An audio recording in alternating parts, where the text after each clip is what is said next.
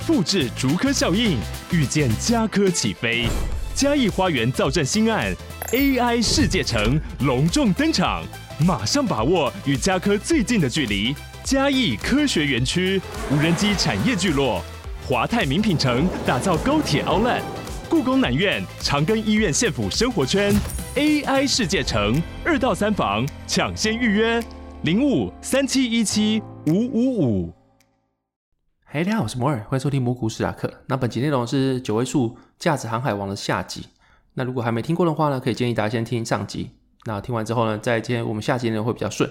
那上集内容呢，我们会分享一些叔叔他到底怎么开始投资的，还有怎么样累积他的财富，到后面变成九位数的资产，还有一些他对加入职场之后的心态转变的看法。那如果确认你听完上集之后呢，那我们就要接着听下集吧。节目开始喽。好，那除了这个以外，你好像还有事情要跟我们分享，对不对？就是大主管的事情。对，就是我大主管有一次开车载我跟另外两个主管去教育训练，嗯，然后。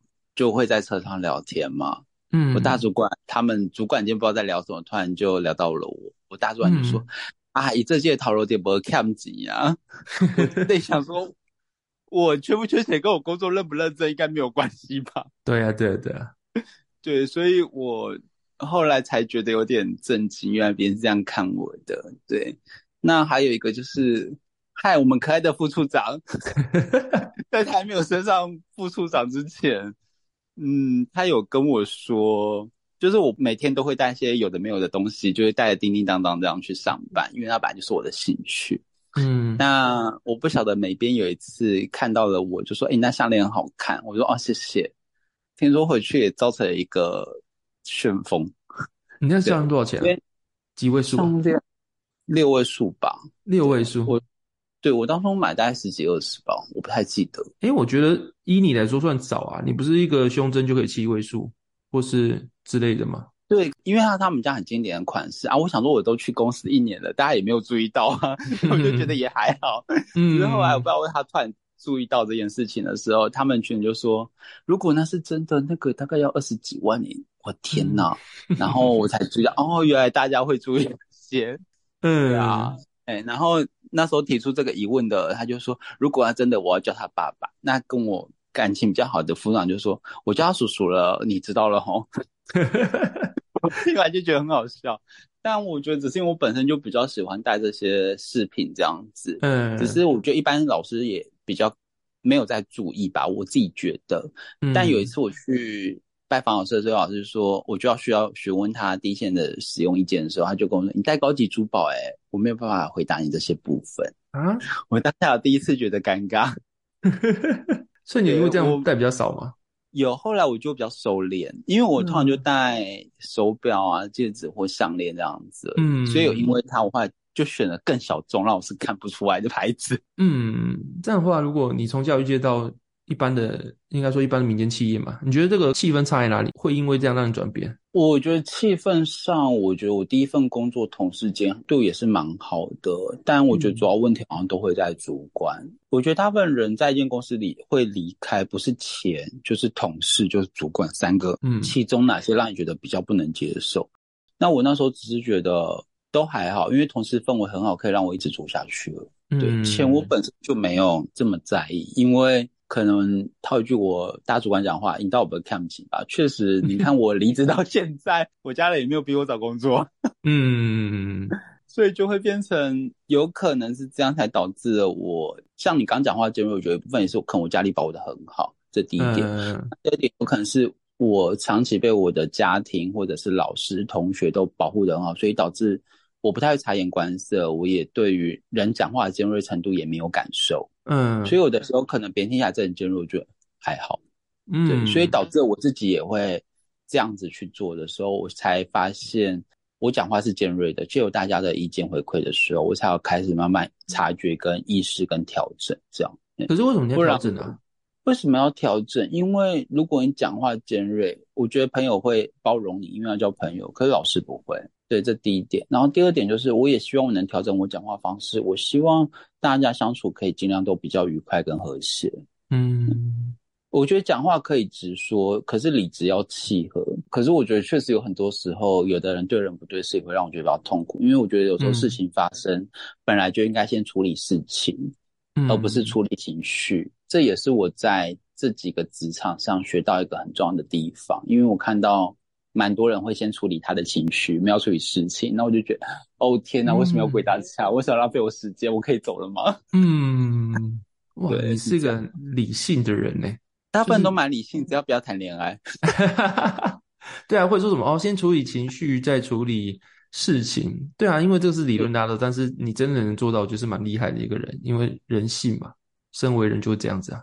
嗯，我觉得应该说，很多人其实没有把事情拆开的很明显。就是你要知道，很多事情可以分成你可以控制跟你不可以控制的。所以你只要把你能控制的部分处理好，我觉得就 OK 了。嗯、你不能控制的地方，那。本来就是你不应该处理跟烦恼的，那是交给别人。嗯，可是很多人会把两个混为一谈，我觉得那就不太好。对，嗯嗯嗯，好，那这个是产业部分，就是我没想到，就是可以讲到这种职场的东西，我应该会拆两集，我觉得还蛮不错的。这个就是另外一个，我没有想过职场这件事情会有。对啊。对，但我觉得职场蛮有趣的，所以我觉得很推荐大家很需要进入职场的原因，没有，一般人没有这个困扰，一般人必须进入职场，没有推不推荐，没有的选择，不是每个都跟你一样。就是、就是我非常觉得我是一个要进入职场的人，是因为我发现我没有进入职场，我第一个生活作息会整个大乱，嗯，所以我觉得人需要一个生活作息良好稳定这件事情，我觉得是蛮重要。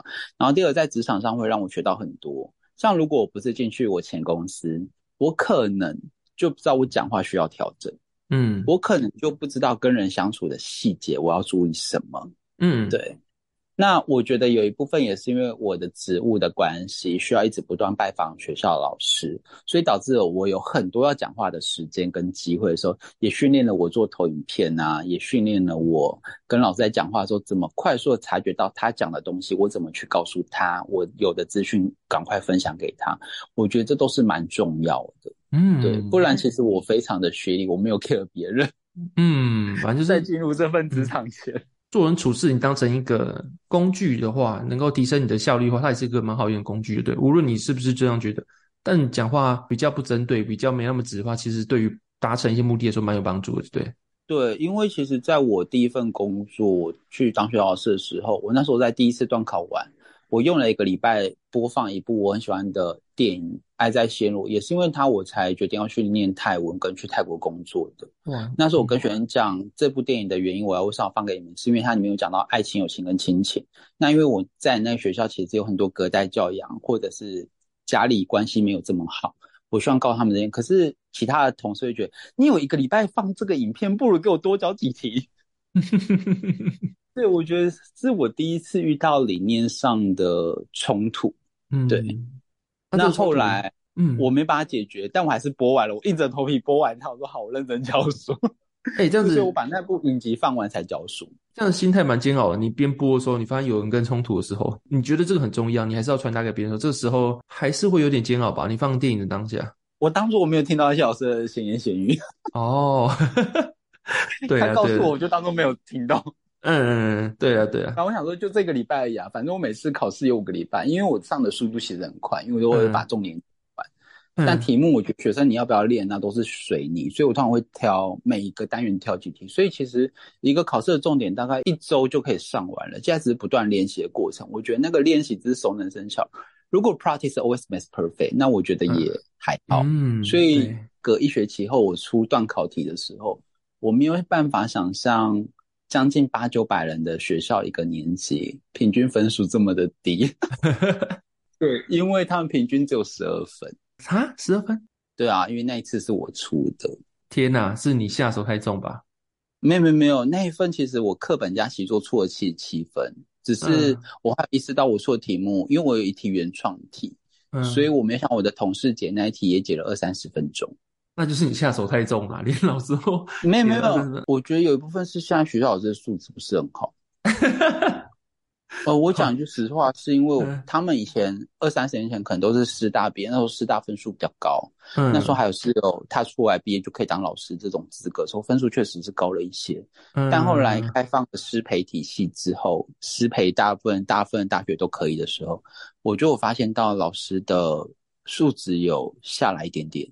嗯，对，我觉得还是有差距的。嗯，就是这个现象，因为我那时候有。看了一下，就是如果以我当初的成绩，原来我一科不考还可以上师大，嗯，这就是这样。我们觉得，所以我觉得有部分是我看到我同事能力比较弱在这。嗯，那这个就是我们只论现象，就是没有任何其他的意思。好啊，那这个是我们的职场的部分。那因为我们的反纲还有两题要讲，那我们就拉回来投资的部分，就是根据统计哦，有七成以上的散户在市场上都赔钱。那你觉得？因为市场的大环境是长期向上，为什么还是那么多人赔钱？你觉得原因是什么？我觉得第一个有可能，如果今天我没有念财经，那我当然也会很直接，我会听你专说什么就买什么。但有可能理专他可能本身不是念这个科系出身的，第一个，所以他其实对财务 sense 没有很好。第二，有可能公司跟他推销这个，就是因为现在市场就要主打这个。可是你会发现到，其实市场上现在在主要募集的基金，可能都是现在最火爆的，可是未来可能会最惨的。嗯，所以有可能是这个。还有第二，可能他佣金最高。嗯，对。所以通常我买都是买我喜欢的产业，我觉得这是第一点。所以我觉得一般投资人会赔钱，我觉得有可能因为我本来就不懂。那我相信一个理专的说法。那这里我可以提供我姐姐的例子，因为我跟她有去过彰化银行，嗯，办事情。那理专跟我说，你知道我在这个行业待二十几年，我是一个非常厉害的理专。但他讲出来叫我投资的东西，我可以告诉你，隔一两年后我会去看赔四十 percent。哇，对啊，我那时候离开那边，因为我。不可能当下让他难堪，嗯，我就跟我姐姐说，嗯，没关系，我们再回去想想。但是我姐姐讲这些话，不然我立刻当下就给他一公杀，嗯，对。可是我姐姐她这方面比较有智慧一点，她可能看出我当她脸色不是很好，所以在离开彰化银行的时候，我就跟她讲，她刚全部讲错了，这档是完全不能买的。嗯，对。那我姐姐，因为毕竟我是她弟弟，所以她相信我，所以她没有买，所以她就躲过了赔四十 percent 的地方。嗯，但你要想，如果今天我不是念这一块。我肯定不出他的破绽，嗯、或他的市场敏锐度没有这么好的话，嗯，我可能就会相信他的话，我就买了，我就赔四十个 percent。我觉得那是很可怕的事情，嗯，因为你要到很多的理专，他其实不是财经出身，或者他其实学历知识没有这么丰富，因为他很多都是公司告诉他的知识而已，他没有认真的去理解。像我之前也有当理专的朋友跟我说，他去年要推债券基金，嗯。那你知道升息的时候能买债券吗？不行啊。对，那你觉得去年推债券基金合理吗？不合理。可是我觉得啦，就是有时候一个新的 ETF 或者说基金申购的时候，他们一定会开出很漂亮的数字，比如说回撤很漂亮，打赢大盘几年什么之类的。那他们会推这个东西，投资要赚的是未来。对啊，可是他们会推这个东西在当下，就表示这个东西市场很热，他们看准商机推嘛。可是有时候很热的时候，通常也都是那种准备要出事或是过热的时候，这样对不对？我觉得通常是因为债券上，因为不可能会有正常人会想在去年推债券。如果你有一点先辈知识的话，你这个对利率上升，所以那你要想，而且它是管股，所以我那时候也觉得，嗯，这不是很奇怪吗？对啊，那就是很多人推那种新的基金，然后回撤哦，已经大盘几年表现多好。那这个东西你对，你会不会是不是就是建议投资人这种东西？因为你要行销，你一定会有话术嘛。但这个赢大盘，你一定可以用一些。方法让回撤看起来好看，但它不代表未来绩效一定好。当然，因为投资你本来就是看未来啊，未来没有人知道，嗯、所以我觉得学历只是告诉我哪些路可以少走。嗯，那我全就知道要升息了。那你在升息的过程当中，你的债券价格就会下跌，它投资报酬率就是会不好。我就知道我不会买在这个时间啊，我就可以避掉这一段，不是很棒吗？嗯，所以去年只要推销我债券，我就跟每个人讲说：“你疯了，你买了我就跟你绝交。”哎，你救很多人。所以我记得去年好像你也要开始买的时候，我有跟你讲到债券怎么去评价这件事情。就是我觉得买不是在这个时机买它，你可能赚了它的利息，但赔了价差，就会跟我的南非币一模一样。我不需要人家走完。去年我应该没有买债券吧？去年那个利率又低，价格又高，是我吗？去年是你要开始买，还是要在今年开始买时？候。去年我是买科技股啦，我没想到那个升息升成这样子，它估值会折价跌成这样的，对。对，但是我想到是科技股升息这么快，我没想过它的啊，我没有买债券啊，但是科技股我真的是惨赔在这上面是没错啦。所以像我还是今年你说要买债券，今年有啊，今年三月吧，我没有这么。还没有觉得可以买的原因，是因为它升息还没结束。我怕它后面如果再升息个四码或一个 percent，你会觉得其实幅度其实比较高。因为如果你买长债的话，嗯、它对 duration 的敏感度其实是很高的。对，它 duration 啊，对对对，嗯。那现在呢？你觉得现在是个买的时间了吗？我觉得开始降息再买好了。一开始降息你没有买，你后面还不断的降息，毕竟现在来到五 percent 的世界，你觉得还是会降个四趴吗？不会，它一次如果降个一趴，你还有四趴可以等你降啊。对啊，对啊，对啊。所以我会觉得，我等开始降息再买债券型基金就好了。但这里我要提醒大家一点，在景气好转的时候买高点型债、高收益债可能都没问题，因为国家体制好、公司体制好，营收都正常，才有办法发钱。嗯，但如果在景气下行的过程当中，你买这些就很容易死路一条。所以我会建议，当如果未来景气往下修的时候，还是买公债或者是比较良好的公司债，像台积电这一种。那公债我觉得也不要买什么 Russia、Argentina，就还是单纯买美国之类的就好了啦。真的不要上太多。嗯、对，对啊。那现在是这个时间嘛？就是你说总金，就是大家可能分歧蛮严重。那如果是你自己在这个时刻啦，那你会觉得说现在有什么投资机会，或是未来要注意的一些潜在风险吗？我觉得有可能，因为我最近都没有在看，因为在放假放太爽，这方面很尴尬。但其实总金一直都不是我主要考量的因素。嗯，我主要考量是我买这档公司，我们先做完它一个全面的规划，或者这个产业擅不擅长。嗯、如果我擅长，我也觉得这公司估值在我可以合理接受范围内。那我当然觉得它越往下走，就越贱。嗯、所以像那时候你有问我要不要买日股的时候，我说日股其实我不太擅长，嗯、但我就擅长就这样，因为我就喜欢它。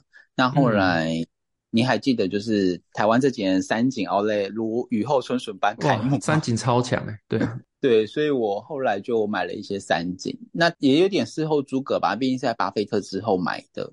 嗯、那他就买了五大商社，那里面。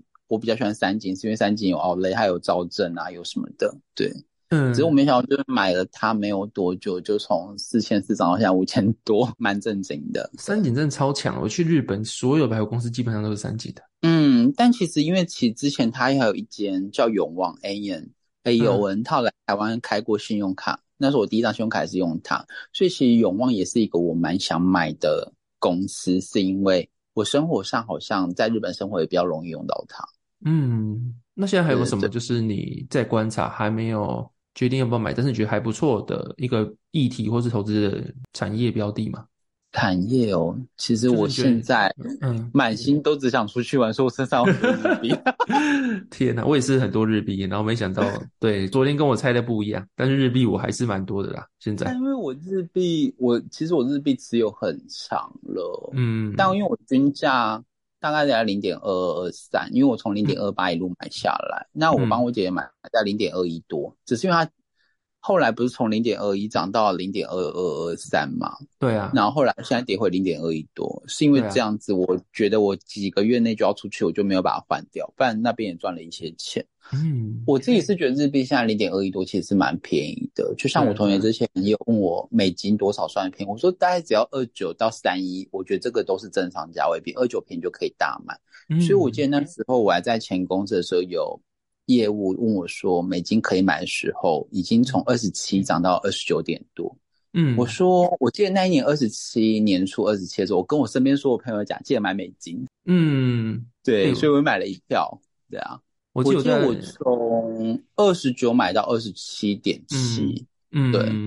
可是我二七的美金不在，因为我二七涨到好像二八左右就卖光，因为我的科技股快卖啊，我的科技股我补钱了。哦，那我跟你说，你只是去看美金的趋势，其实明显，它大概过三十一、三十二期就是比较贵了。它历史高点大概来到三四三五，它历史低点大概走到二六二七，所以我也觉得二九到三一是一个正常价位。觉得你在这边卖不算贵，也不算便宜，我觉得都还好。嗯，但如果有机会在二九以下，我觉得你能够多减就多减，因为毕竟台币还是一个 dirty flow 系统，嗯，嗯，所以 dirty flow 就是。政府那一只手会控制它的外汇。嗯嗯，对、啊，所以它其实太低，它不能接受，因为这样就不太好。所以我觉得它在二九以下，你就可以多减。但如果在二九到三一，你想买跟不想买，我觉得都 whatever 都 OK。嗯嗯嗯，反正就是虽然说我们没有分享到什么标的或是产业，但是我们明确都觉得说，嗯，我真的蛮便宜的，就对。但我觉得如果你真的想要我标的，我兆丰没有啦，就是也也不是说什么要分享给大家的标的啊，就谈一下。哎，你有没有最近有觉得什么心得？有什么在观察？但是我兆丰决定，他觉得既然现在存在美金都有五趴了，干嘛要买股票？是没错，我就说好像有道理，可是我不喜欢把钱放在定存，这是我单纯个人，所以我通常都是追求股票这件事情。可是你要看存续多久啊？你看你放到美金，它可以有什么？不用啊，它只要五年期的吗？至少我这一年一年期、两年期就有了，就五趴了。所以像去年他跟我讲的时候，我就哦五趴了。我的理专也告诉了我有五个 percent。但是我想说，那我还要再这么努力买科技股吗？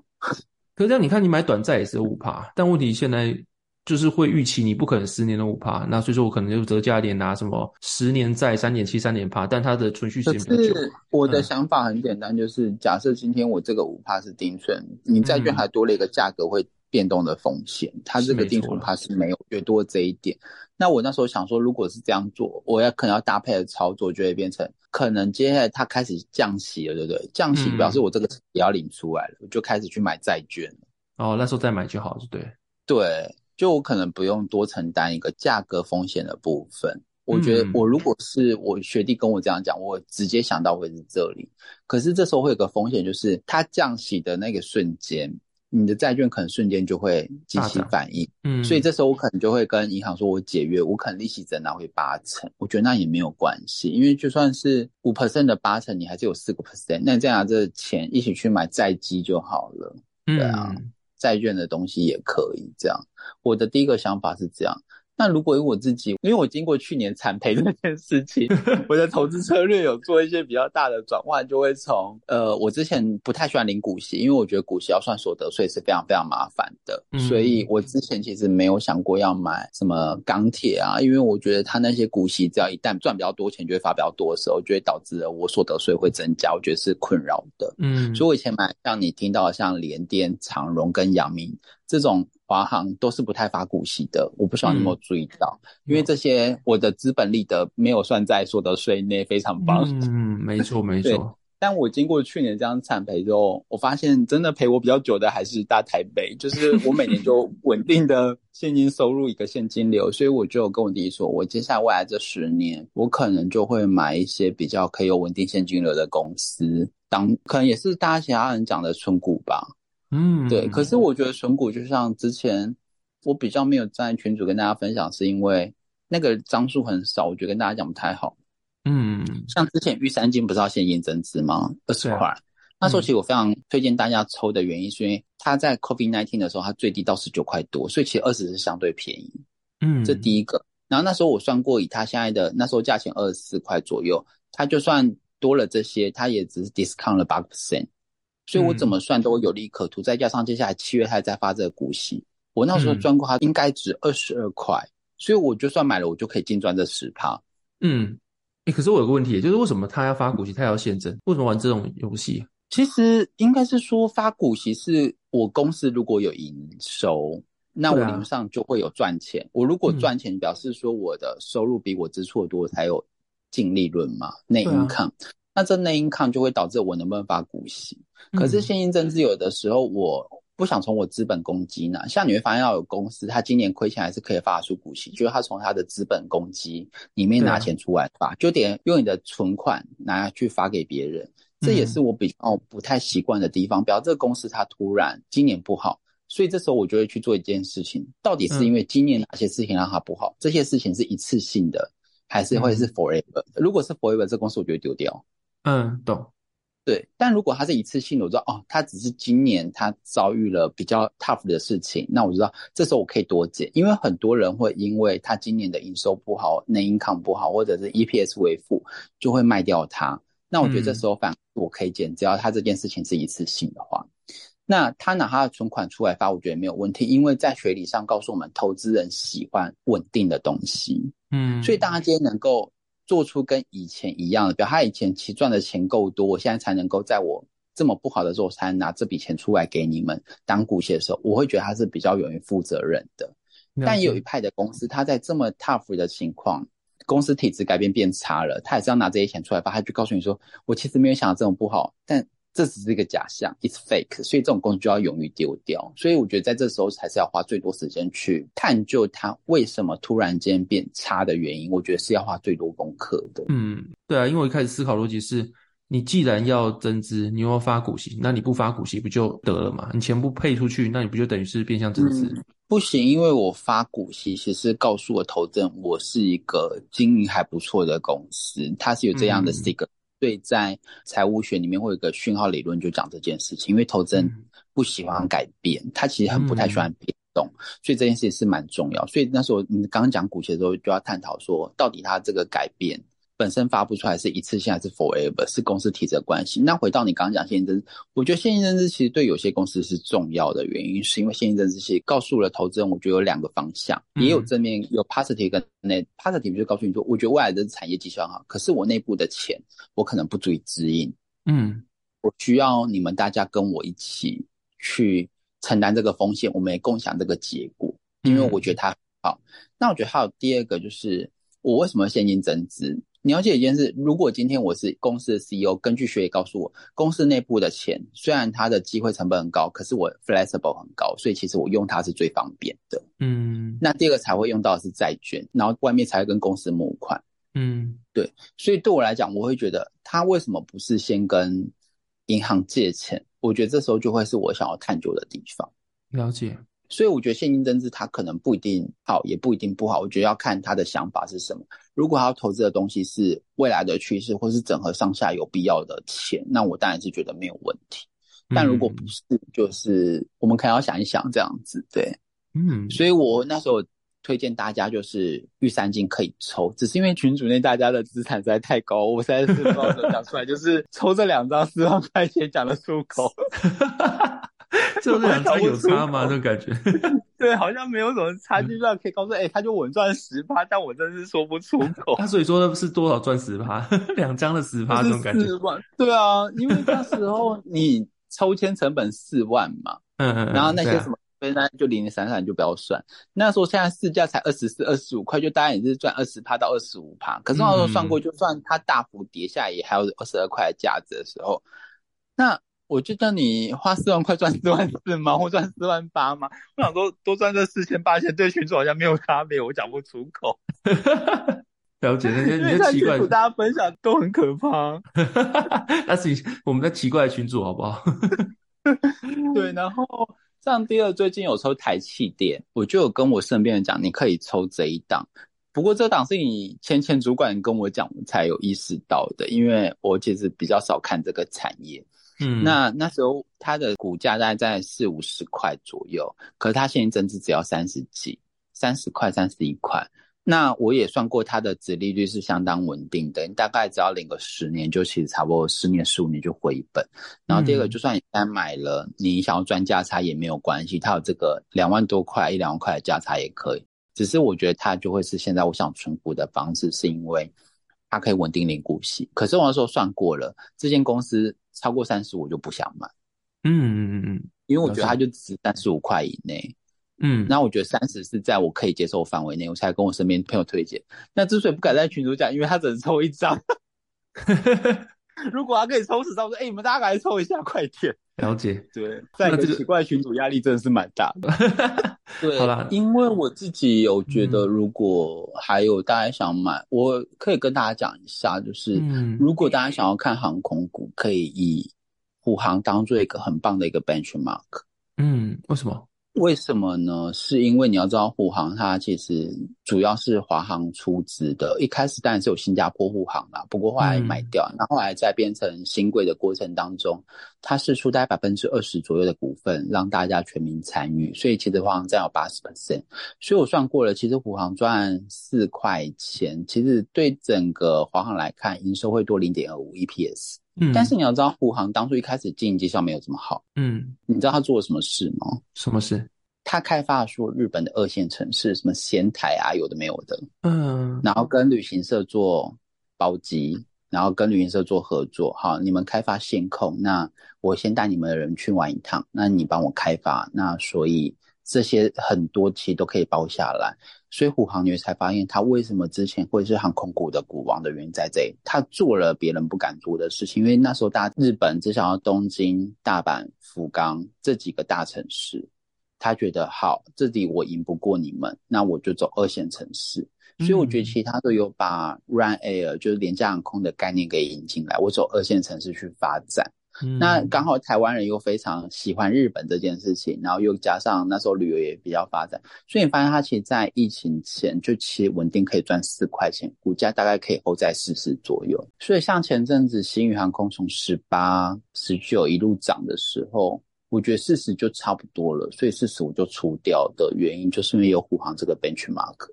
嗯，了解。嗯，所以现在大家在问我长荣航会不会这么厉害，我说。我不知道，但我觉得长荣行没有像虎航这么厉害。嗯，因为毕竟长荣航有它的因素，虽然它不赚钱的航线都能拿掉，嗯，可是我觉得虎航在这方面的 EPS，我目前还是觉得没有人赢过它。嗯，那我就问，如果你买都想买龙头，那龙头理论上讲，每年 EPS 应该比较高吧？嗯，那如果是这样，那虎航不就符合了标准吗？嗯，对啊，对啊，对啊，对，因为你看其他的，不管长荣、虎航航也都会有波动啊。可是你看它，如果拿掉 COVID-19 这个期间，它其实后面都很稳定。对啊，几乎都在三四块钱。那如果是这样，那如果以它当 benchmark，那四十块理论上就是一个标杆啊。那你要比它高，嗯、你要拿什么赢它？我觉得这个是可以值得去想看看的地方。嘿，嗯，好，那这就让我们的航空投资人，或是让我们的投资人去。对，但记得短多长空这件事情不要。如果买航空股，真的不要拿太久，你赔钱不要找我。好好好好好，那这这集内容超级丰富，那我们就在这边做个结尾吧。好啊，就是希望大家投资顺利，然后希望蘑菇可以养我，拜托。不可能，好不好？好，那我们这集很感谢，对，我们这集很感谢叔叔的无私分享。那希望下次还有机会找叔叔跟我们分享的故事，那就让叔叔跟大家说拜拜吧。好，拜拜！希望大家投资顺利，一切顺利。谢谢，拜拜，拜拜。